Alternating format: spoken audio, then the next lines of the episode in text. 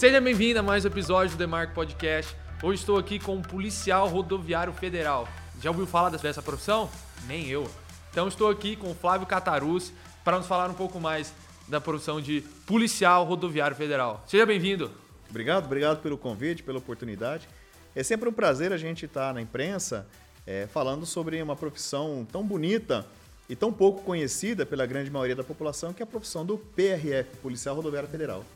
E Flávio, para a gente começar a nossa entrevista com o pé direito, qual é o trabalho de um policial rodoviário federal? Porque hoje a gente conhece as polícias convencionais, a polícia militar, a polícia federal, mas rodoviário federal eu nunca tinha ouvido falar, particularmente. Sim. Então vamos esmiuçar o, nome da profissão, né? Nós somos policiais porque nós temos poder de polícia. Nós temos o poder de cercear o direito de qualquer pessoa em benefício da comunidade. Somos rodoviários porque a nossa área de atuação são rodovias federais e áreas de interesse do governo federal, da União. E somos federais porque nós pertencemos ao governo federal e a nossa instituição ela atua em todo o território nacional, em todo o Brasil. Basicamente, a nossa função é o patrulhamento das rodovias federais brasileiras na prevenção de crimes, é, no controle do trânsito, no atendimento de acidentes, socorro de vítimas e tudo aquilo que se aplica à atividade envolvendo uma rodovia. E então, quando eu estou na rodovia, é, eu sempre, quando estou na descida, eu sempre vejo uns policiais lá atrás da muretinha com um revolvinho te multando. São vocês? É, na, na, verdade, o, a fiscalização de velocidade ela é realizada por vários órgãos. A Guarda Municipal faz fiscalização de velocidade, o DENIT faz fiscalização de velocidade, o DR faz, a Polícia Militar faz e a Polícia Rodoviária Federal também faz. Então, existem vários requisitos para que seja feita fiscalização de velocidade naquele determinado trecho. Então, eu não coloco o revolvinho, que é o, o nosso é, radar é, móvel, eu não coloco ele em qualquer lugar aleatoriamente. Então, existe um estudo técnico de, de impacto da acidentalidade naquele local, e ali, de acordo com o risco, a velocidade desenvolvida e, e os acidentes que acontecem, a gente está habilitado a operar com, com o revolvinho, com, com o radar móvel ali naquela região. E Flávio, a gente acaba ter, entre nós, cidadãos normais, a gente acaba até tendo uma má visão do, do policial, porque a gente sempre fala, ah, esse radar é para só arrecadar dinheiro. Vocês, policiais, ganham dinheiro por número de multa? Não, é proibido. É inconstitucional qualquer tipo de remuneração do agente de segurança pública é, baseado em produtividade de multas. Então, nós não ganhamos nada, nem podemos ganhar nada, e nem temos metas de produção de multas, que também é proibido é, pela operação do radar. Na verdade, as metas que nós temos é tempo de operação de radar. Então, por exemplo, é, no planejamento do policiamento que, que o nosso chefe operacional faz, ele estabelece, dentro do horário de maior risco, um tempo de operação de radar. Então, tem que ficar duas, três horas naquele trecho ali, é, com o objetivo de é, reduzir a velocidade, porque o objetivo do radar não é multar, é estimular a redução de velocidade. Então, a meta é reduzir a velocidade para evitar acidentes naquele trecho ali. E, Flávio, a PRF também faz essa parte de controle de fronteira, né? Dessa fiscalização da fronteira. Que Sim. eu sei que eu vejo, por exemplo, muito na TV, é, perseguição de, de carro na rodovia ou pega essas policiais que pegam muito contrabando em, em fronteira são os policiais rodoviários federais que fazem essa função? Sim, veja bem. O controle de fronteiras ele é feito por vários órgãos. Em alguns estados existem o Grupo Especial de Fronteira, o GEFRON, que é uma união de forças de Polícia Federal, Polícia Rodoviária Federal, Polícia Militar, Polícia Civil e o Exército Brasileiro. Então, como a maioria das rodovias ela, ela interliga, ela passa por essa região fronteiriça, então ali é circunscrição da Polícia Rodoviária Federal. Por exemplo, em Foz do Iguaçu, é uma rodovia federal que acessa a fronteira. Nas fronteiras, em, em Ponta Porama, rodovia federal. É, e lá em Uruguaiana, no Rio Grande do Sul. É, em, em, em Pontes e Lacerda, no Mato Grosso, divisa com a Bolívia. É uma rodovia federal. Então é muito comum você ver a presença da PRF ali na rodovia federal, é, fiscalizando o, o, ingresso no Brasil de pessoas, de, de produtos, de, de objetos que possam ali constituir algum tipo de crime. Sim. E Flávio, eu queria saber um pouco mais sobre como é dividida a instituição da PRF. Porque hoje eu sei que dentro, por exemplo, da, da, da Polícia Militar, existe uma hierarquia, né? Então, o coronel, depois vem o major, tenente e assim por diante. Então, eu queria saber, a PRF tem uma hierarquia ou tem uma forma diferente? Então, vamos lá. A contrário do que todo mundo pensa, Polícia Rodoviária Federal e Polícia Federal, os homens da camiseta preta, da Operação é. Lava Jato, não são a mesma instituição. Eles são de uma família e nós somos de outra família. Eles são uma instituição com a sua é, é, é com toda a sua, a sua organização e nós somos outra instituição. Há a, a semelhança que nós pertencemos ao, ao mesmo ministério, hoje o Ministério da Justiça e Segurança Pública. É, só que são ingressos, são carreiras diferentes. Sim. Então, a Polícia Federal, os da camiseta preta, eles fazem um serviço de polícia judiciária, de investigação de crimes de interesse do governo federal, crimes federais. A Polícia Rodoviária Federal é uma polícia civil, nós somos civis, não somos militares, mas nós usamos uniforme, não usamos farda, usamos um uniforme, então somos uma polícia civil uniformizada. Se nós somos uma polícia civil, nós não temos é, patentes, não temos uma hierarquia. Então, é, nós temos as nossas classes, né? São 18 classes, que são os degraus para subir na carreira. Então, todo ano tem uma promoção até chegar no, no, posto máximo, mas não tem uma hierarquia entre as classes. E isso é muito benéfico para a instituição, para a rotatividade do, da oxigenação da chefia, da gestão. Então, você pode, já que não temos hierarquia, o policial que tem um dia de serviço ele tem a mesma autonomia de trabalho de um policial que está já há 30 anos na, na instituição e no topo da, da carreira. E a vantagem é que você pega o cara novo, que chegou agora altamente capacitado da, da iniciativa privada, e esse cara ele pode contribuir com a gestão da PRF. Então, por isso que a instituição é muito dinâmica, ela, ela é essencialmente dinâmica. E isso não, não implica em subordinação. E não implica em perpetuação do poder. Então, por exemplo, quando eu vim do Mato Grosso para cá, eu vim para assumir a função de chefe operacional daqui de São José do Rio Preto. Fiquei dois anos e meio, é, implantei a minha metodologia de trabalho. O dia que não deu, não entendi que eu não conseguia contribuir mais, eu voltei para a escala e o outro policial ele assumiu a minha função.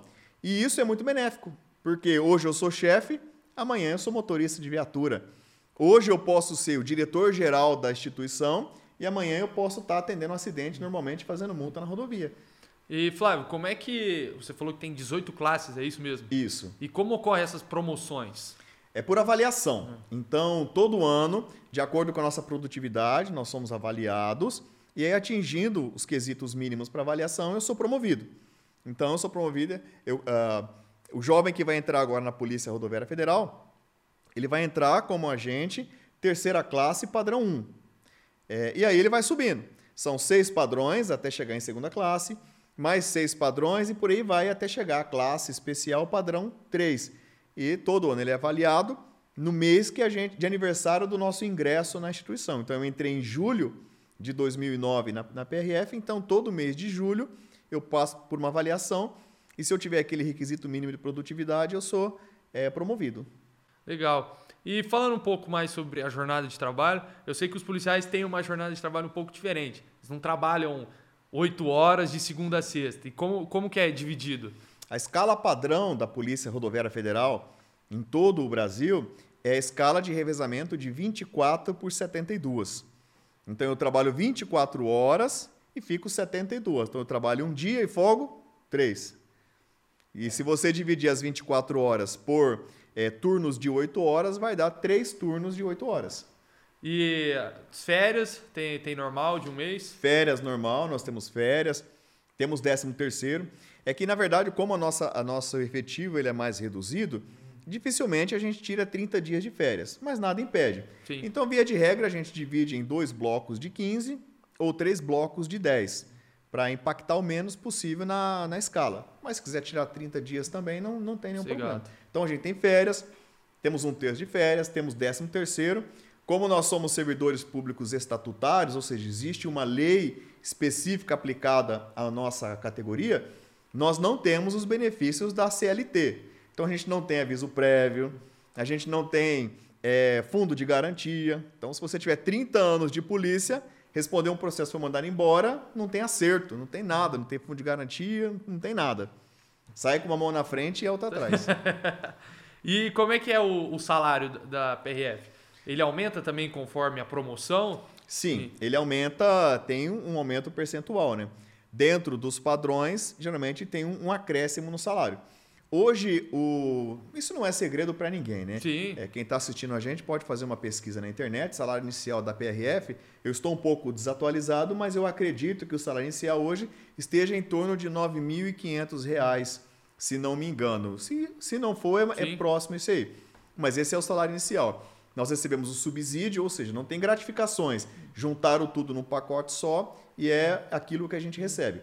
A vantagem do subsídio é que se vier um aumento para o pessoal da ativa, os aposentados também recebem hum. é, um aumento pro, é, proporcional. E o, o, qual é o salário máximo para o cara que está na, na, classe especial?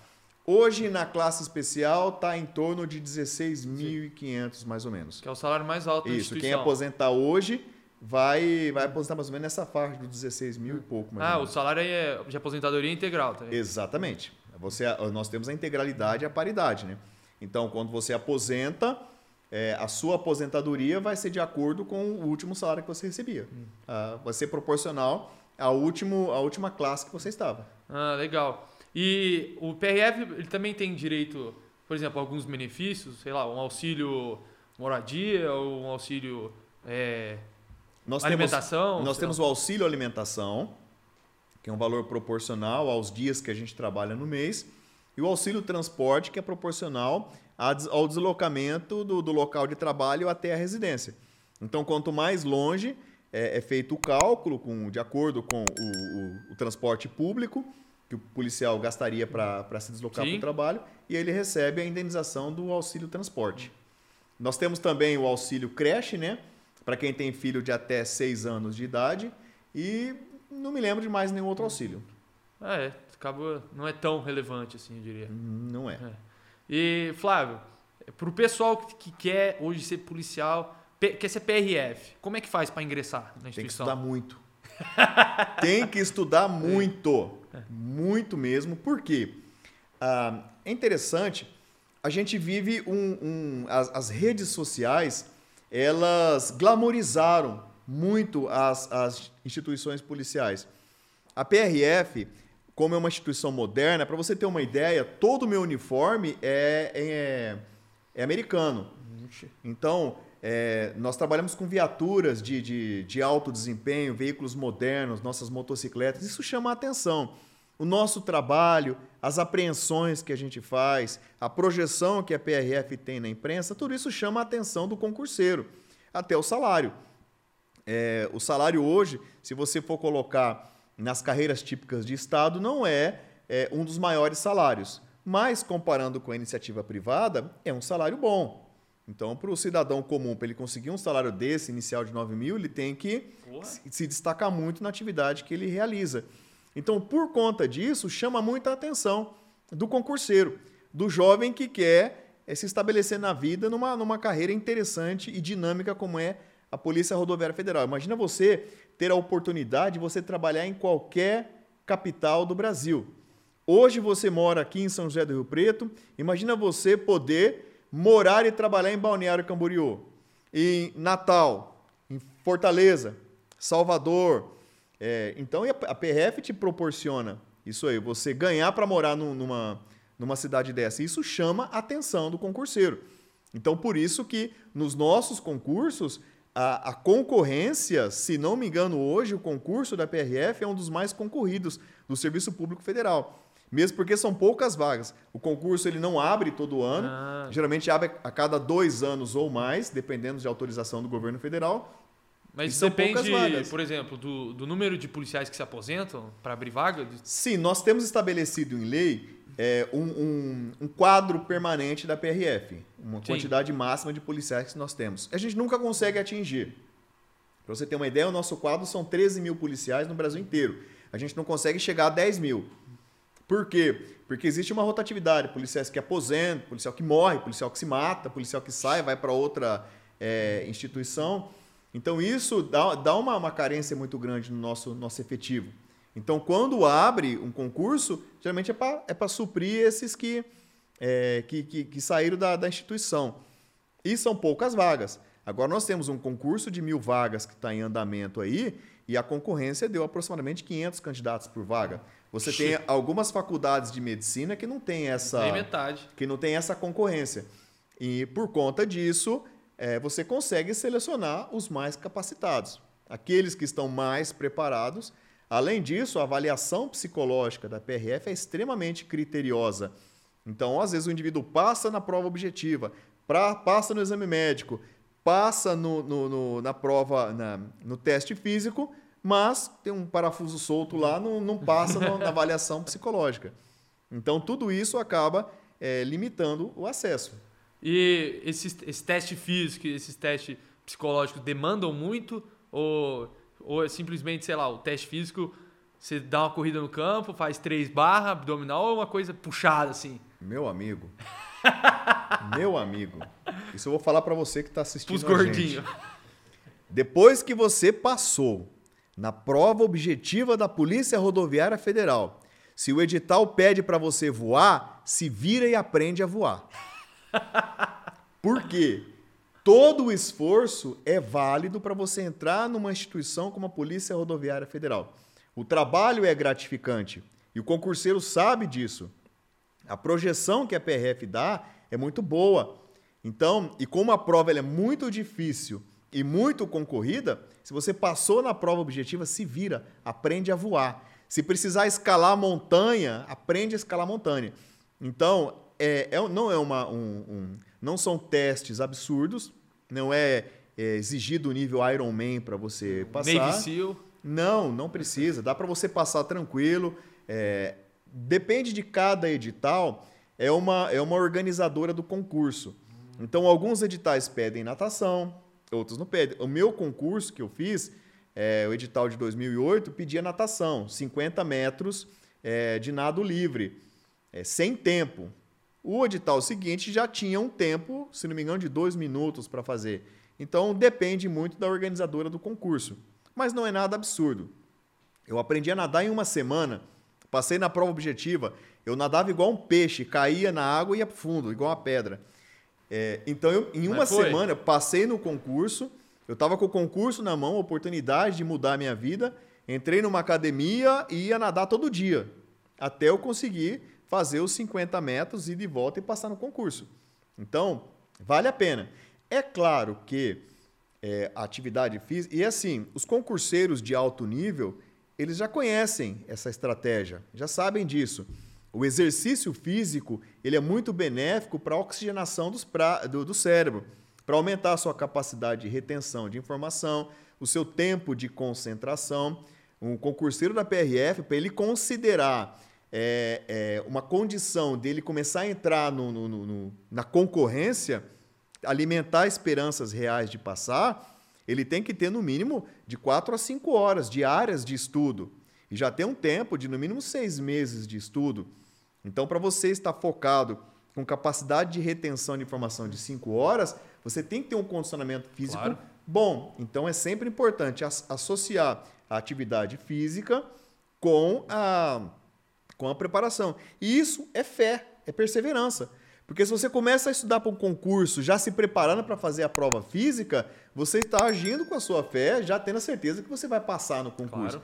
Agora, você estudar para prestar a prova objetiva para começar a treinar depois, você já está desanimado. Então tem que, tem que acreditar nessa, nessa possibilidade. E Flávio, você falou que tem que estudar para caramba essa, esse, essa parte do teste, essa prova objetiva, mas o que, que é cobrado de matéria?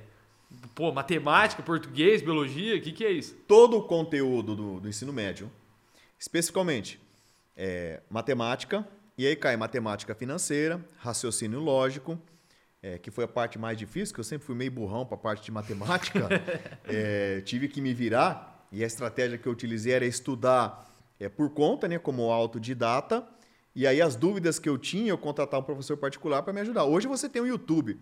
No YouTube você aprende até a prestar concurso para o que vier. Qualquer dúvida você tira. E então eu estudava como autodidata e tirava as dúvidas com o professor.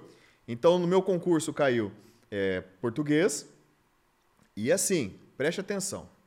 Você, preste atenção. Se você pensa em prestar um concurso, qualquer concurso que, que for, tenha uma base boa em português e matemática. É uma base boa, é o arroz com feijão de qualquer concurso, independente de qual for. Construa uma base, leia bons livros, é, procure se procure se, se, se, se, aperfeiçoar, aperfeiçoar o seu português. Se você escreve é, tá, é, em vez de falar está. Vícios de linguagem. É, vícios de linguagem. Mas se você é, internetiza muito o seu português. legal. Porque hoje o que vale? Vale aquilo que você entende. Só que a banca não está nem para o que você entende. A banca vai te, vai te cobrar um português perfeito. E na sua redação, e a redação é primordial, eles vão avaliar. Muitas vezes uma redação mal feita destrói todo aquele trabalho que você fez de preparação. Então é muito importante ter um bom português, uma, uma, uma boa matemática, sempre está além do que é a, a o normal. E aí cai conhecimentos gerais, que envolve história e geografia. Como meu concurso era específico Mato Grosso, caiu muito a história do Mato Grosso, a geografia do Mato Grosso. É, agora cai física, cai noções de física, noções de direito, direito penal, direito administrativo, direito constitucional, direito civil. É, e não me lembro de, de mais alguma outra matéria. Mas o português e matemática, véio, tem uma boa base, você já está da metade para frente. É, em geral, isso para qualquer concurso. Exato, qualquer concurso. Se você vai prestar um concurso, você pode ser bacharel em direito, pós-graduado em direito civil. Se você não tem uma base boa em, em português e matemática. É, português ele vai esquece. ter, só não vai ter matemática. Exato. Às vezes nem tanto, viu? É. Às vezes nem é. tanto. E, o Flávio, essa, esse teste psicológico, Seria. Como é isso? É um, é um inferno. Um, um supor, suportar a tortura? O que, que é? Teste é, de tortura? É um, é um inferno. É, o pior dia da minha vida foi porque, na verdade, a polícia militar. Eu sei porque eu fui policial militar por 10 anos. Hum. A avaliação psicológica da polícia militar envolve uma avaliação com um psicólogo. Então você senta, tem a, os testes que eles fazem também, Sim. que são padronizados mas tem avaliação com o psicólogo, que ele vai ver o seu perfil, o seu comportamento, o seu nível de ansiedade, de segurança naquilo que você fala. A Polícia Rodoviária Federal não tem a entrevista com o psicólogo. Então toda avaliação é feita com base em testes. Então são é um dia inteiro que você passa só fazendo testes. O teste palográfico, teste de, de, de, de atenção, teste de memória, são todos testes de alto nível que vão avaliar exatamente o seu a sua capacidade de concentração, a sua capacidade de atenção, de retenção de informações, a sua, a sua memória, é, memória temporária, tudo isso aí.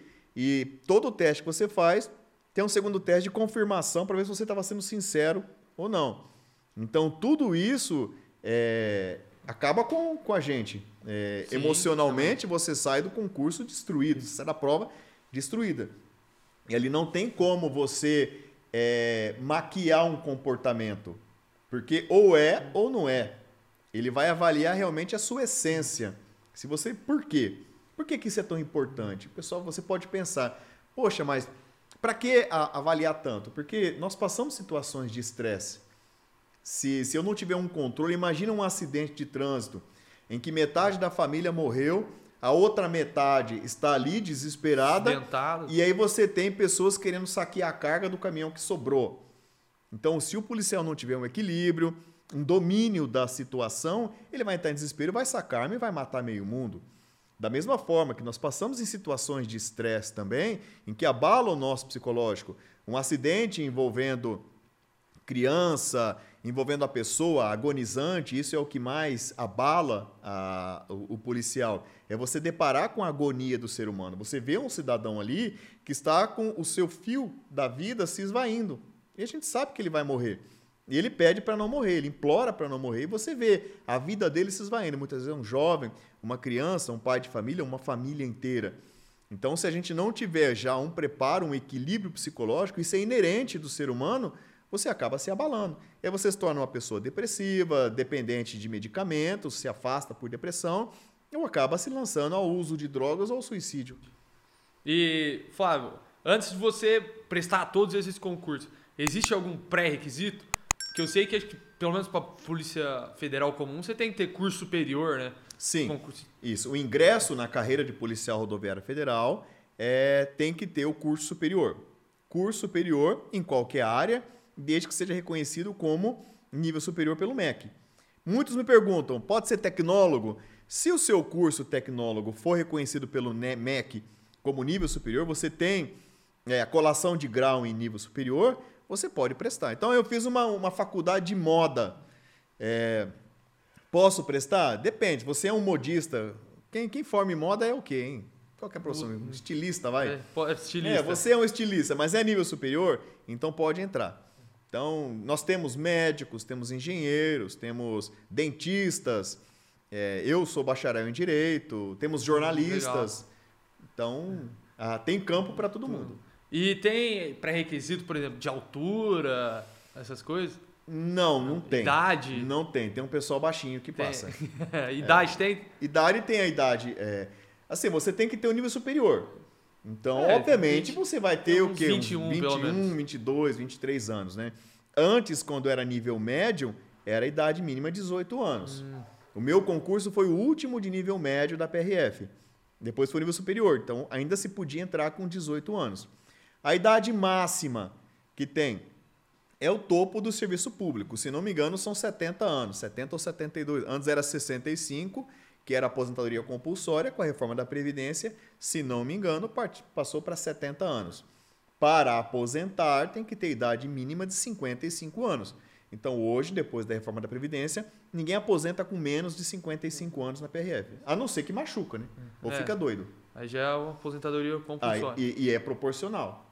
Ah, tá. O salário não vai ser o se for integral. Se, é, se for em decorrência do serviço, por exemplo, o, acidente, o policial envolveu no acidente, ficou paraplégico, perdeu uma perna, perdeu um braço, perdeu o juízo, ele vai aposentar integral.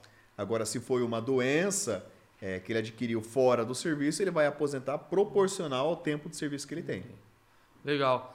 E, Flávio, eu queria agora saber da sua experiência pessoal hoje dentro da PRF. Você falou hoje que, para mim, que você tem que ter um controle emocional muito grande diante de um acidente, você vê pessoas sangrando, tudo isso.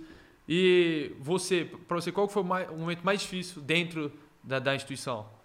Em 2012, é, num acidente que eu atendi no Mato Grosso, na BR-364, uma colisão envolvendo dois caminhões, uma colisão traseira. E, e, o caminhão que bateu atrás, o motorista ficou preso nas ferragens e a carga, uma carga de pluma de algodão, altamente inflamável, ela começou a pegar fogo. E ela pega fogo muito rápido. E lá no Mato Grosso, naquela época, BR-364, não tinha é, é, concessionária, não tinha um atendimento de resgate. Então, o, o, serviço de emergência tinha que vir das cidades. Era o SAMU que vinha, muitas vezes é longe. As cidades são distantes lá no Mato Grosso. E agora você imagina uma rodovia de pista simples, sem acostamento, com trânsito tudo parado. O resgate não chega.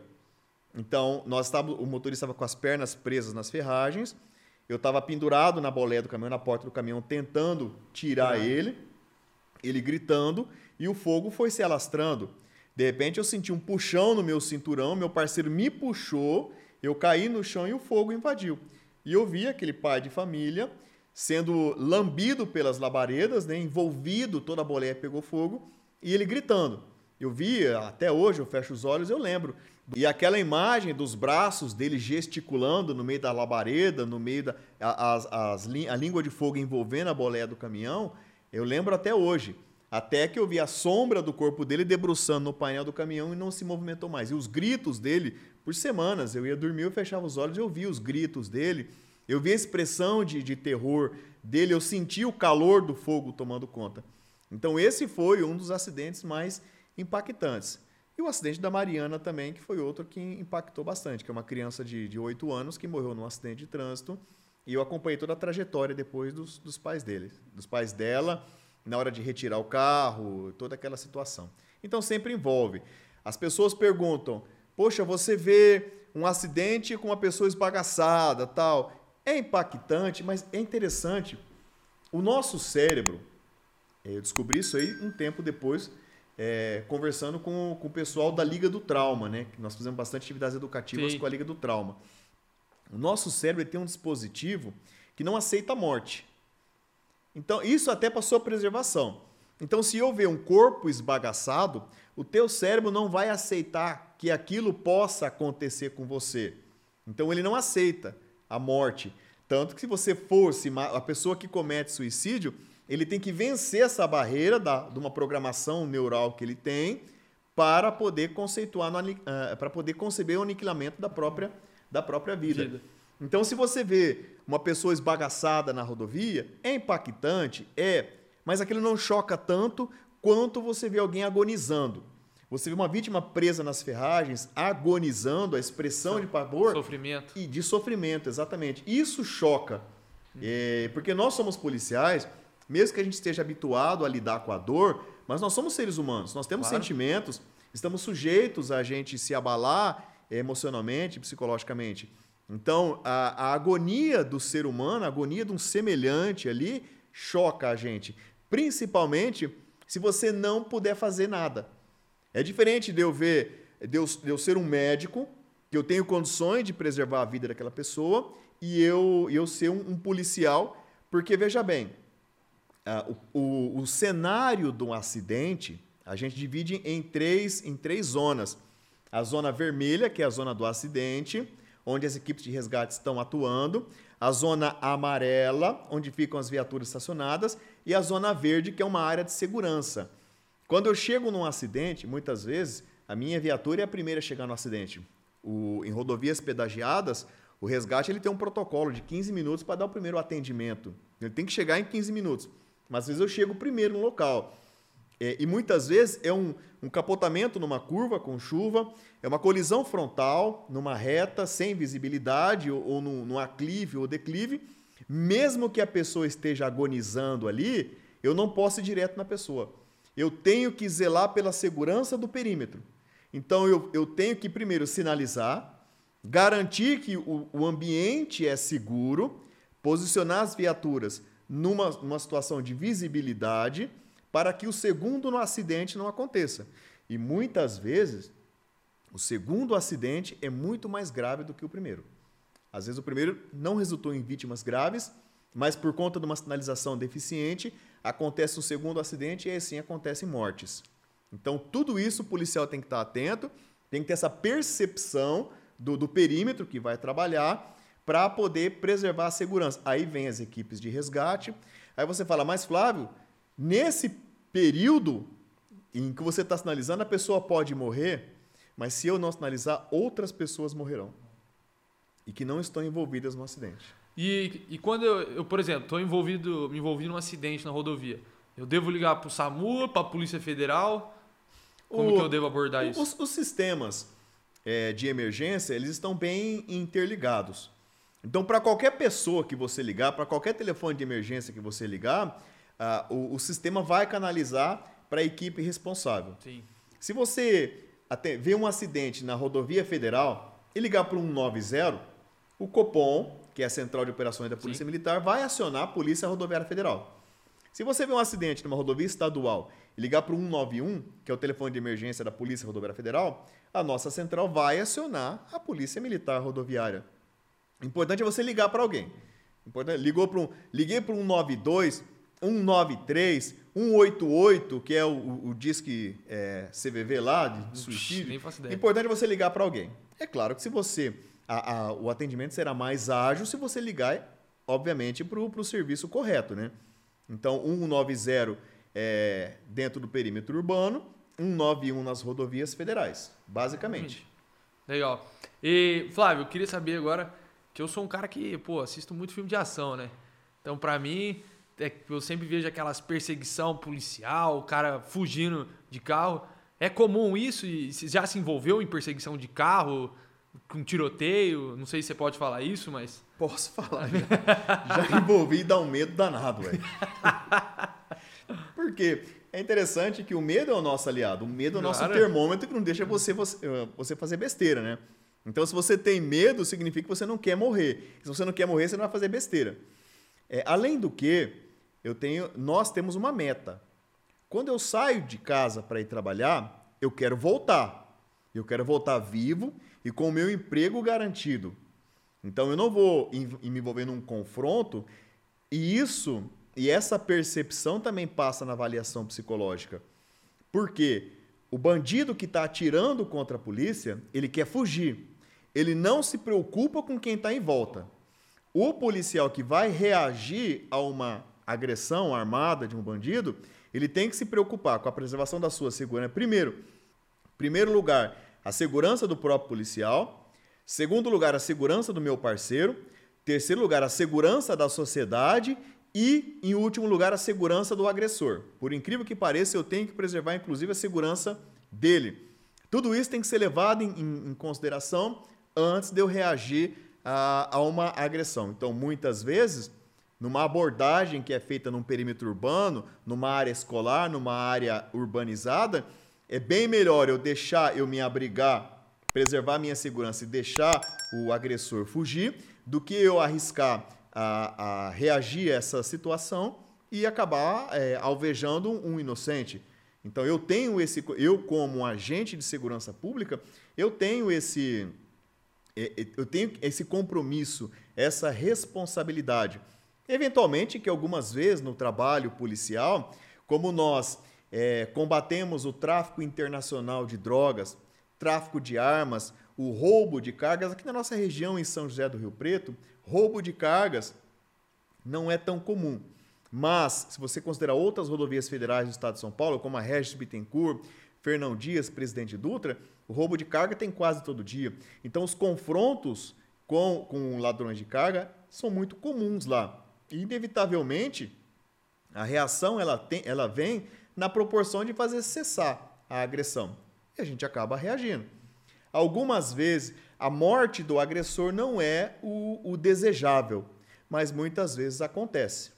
E isso, é, o policial tem que estar preparado realmente para aceitar que num confronto um outro ser humano é, venha a perder a sua vida.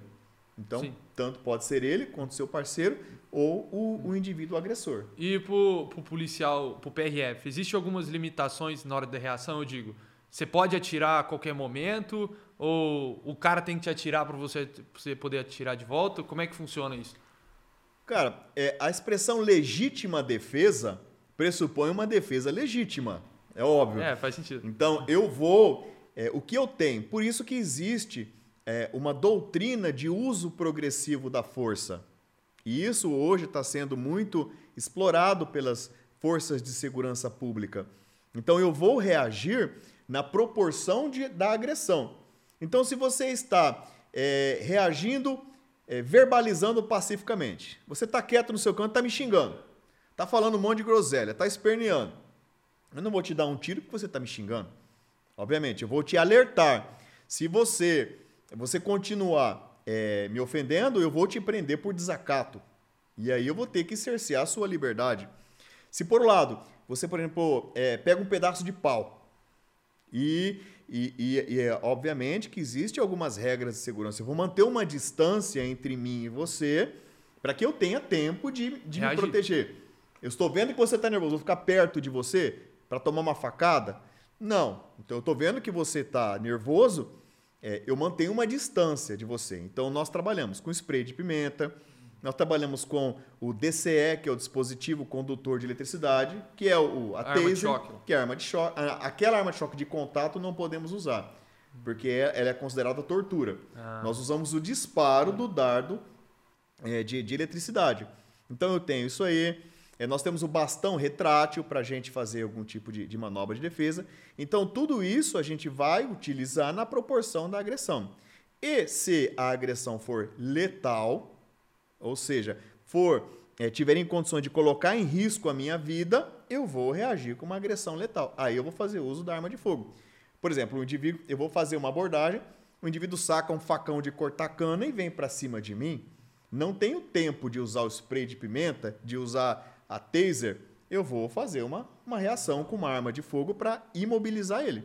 Não que eu vou matá-lo. Meu objetivo não é matar ele. Então seria o tiro na perna. É. Na... não sei se existe é, essa conduta. A gente dá um tiro no, no pé do coração, mais ou menos. e, Flávio, a gente está chegando no final do nosso podcast aqui. Eu queria saber se. Eu, eu acho que você gosta de leitura, pelo que você tem falado aqui. Eu queria saber se você tem uma dica de leitura para dar para o pessoal que está nos assistindo. Pode ser sobre polícia, pode ser sobre qualquer coisa. Curso básico de língua portuguesa. Vai muito da personalidade, vai muito do perfil da pessoa, né? Preste atenção numa coisa. Hoje em dia nós vivemos a glamorização da polícia. Nós temos muitos policiais blogueiros que mostram para a sociedade o glamour da atividade policial. Você vê, você vê no TikTok policiais fardados, marombados, tatuados, tirando foto, falando estou na rodovia portando um fuzil M15, estou na rodovia trabalhando. Virou um desfile. No, virando desfile de moda. E isso cria uma falsa percepção de que a nossa profissão é as mil maravilhas. Como toda profissão, nós temos os nossos percalços, temos nossas dificuldades. Ser policial rodoviário federal, muitas vezes, é você conviver com uma pessoa que não gostou de ser multado, é você conviver com alguém que se envolveu em um acidente de trânsito que tá certo e quer matar o outro cara que bateu no carro dele. É você conviver com sinalização de trânsito numa obra debaixo do sol quente, passar madrugadas no frio é, sinalizando um acidente.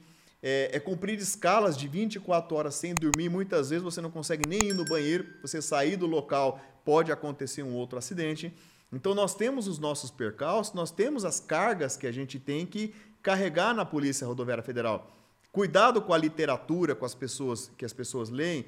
Cuidado com as, as, os canais que as pessoas seguem, com as redes sociais de quem está glamorizando a função de policial. Isso não vale só para a Polícia Rodoviária Federal, para a Polícia Militar, para a Polícia qualquer Civil, para qualquer profissão.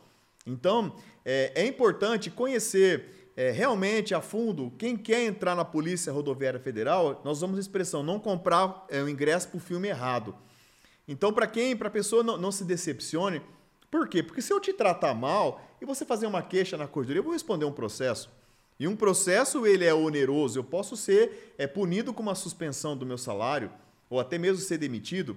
Então, tem muita gente que entra na PRF e quando se depara com esse tipo de, de sabor que é inerente à profissão, acaba se decepcionando.